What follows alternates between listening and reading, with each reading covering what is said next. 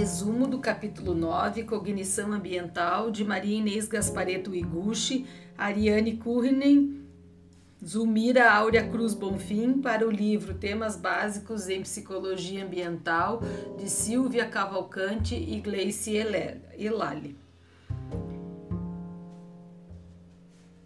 Associada ao termo cognição, que se refere à forma como o ser humano organiza, armazena e usa o conhecimento, tendo a percepção e os órgãos dos sentidos como mediadores, a cognição ambiental é um conceito que diz respeito ao repertório de conhecimento construído pela pessoa acerca do ambiente e seus elementos constituintes, considerando as relações e interações estabelecidas entre os mesmos também é a capacidade humana de conhecer, armazenar e extrair informações do ambiente físico e social.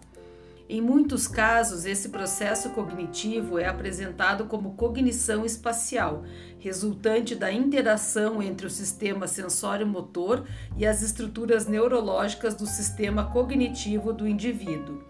O sistema sensório-motor se ocupa com os aspectos quantitativos das informações espaciais e o sistema cognitivo é responsável pelos aspectos qualitativos dessas informações.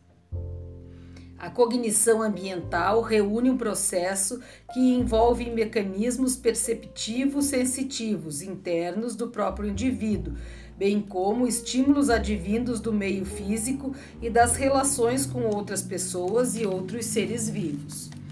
Os estímulos podem ser biofísicos quando são relativos às características do ambiente, por exemplo, diferenciação de forma, tamanho, cor, etc. Ou estímulos psicossociais, quando dizem respeito às experiências vivenciadas por uma pessoa. Tais fatores devem ser entendidos a partir de uma perspectiva temporal, tanto com o tempo de permanência das atividades sociais, quanto com o tempo em termo de ciclo de vida. O texto tem por objetivo enfatizar o processo da incorporação e formação das ideias a respeito do entorno e das relações associadas a ele, tendo a subjetividade como aspecto indissociável nas respostas dadas pelos estímulos ambientais. O texto questiona como construímos nosso conhecimento acerca do entorno em que vivemos até que ponto as ideias que formamos a respeito dessa ideia são determinantes do nosso comportamento? Quanto do nosso comportamento depende dos objetos e do espaço? Existem vários estudos acerca do conhecimento espacial. Piaget e Inhelder nos mostram que há uma construção gradual e majorante de desenvolvimento cognitivo relativa ao espaço as representações mentais, meios de acesso às estruturas cognitivas são diferenciadas, pois vão evoluindo para uma maior abstração e menor necessidade de se ter o corpo como base. Outros autores apresentarão estudos com diferentes abordagens, inclusive a autora, que elenca cinco momentos de organização espacial por idade e fases de crescimento, observando que o desenvolvimento nas relações espaciais não ocorre no vácuo, mas está diretamente relacionado com as experiências vividas pelas crianças na conquista dos espaços em suas práticas diárias. A apreensão cognitiva do espaço se dá sempre num contínuo. Representações menos elaboradas se tornam mais complexas a partir do desenvolvimento cronológico e das experiências vivenciadas pela criança, e o processo está atrelado aos estímulos externos do ambiente. O termo cognição ambiental para alguns autores é usado pelo sinônimo de mapa cognitivo Outros entregam, integram a imagem espacial como apenas uma parte da cognição. Alguns estudos revelam que nós criamos mapas mentais.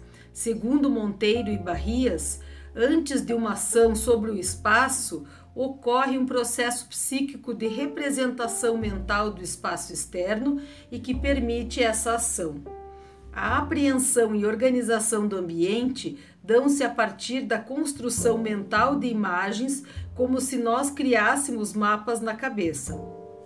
O mapa mental representa a visão que cada pessoa elabora do lugar, de modo que não existem mapas mentais idênticos. O mapa mental também oferece informações sobre o quadro de referências que a pessoa formou em relação àquele ambiente. É uma abstração, não uma realidade física em si, mas as impressões genéricas que a forma real provoca no observador, segundo Kevin Lynch, em 99. Lynch coloca que o mapa cognitivo de um determinado espaço é o resultado das sensações vividas no passado e no presente, as quais formam as experiências pessoais como únicas. Os mapas mentais nos revelam que a imagem do espaço não é uma entidade fixa, mas emergente, dinâmica e passível de transformações, dependendo do tempo, das necessidades e do contexto em que se encontra a pessoa. Para finalizar, considera-se que há uma base de funções cognitivas que operam na representação e que são vitais para a relação da pessoa com o ambiente e com outras pessoas. É importante salientar que as relações sociais são mediadas pelo sujeito e pelo ambiente em que este está inserido. Essas informações são processadas e significadas cognitivamente, de modo a evocar um repertório variado de comportamentos, de valores e de concepções relativas aos conhecimentos vivenciados, os quais se transformam a partir dessas consta constatações e interações.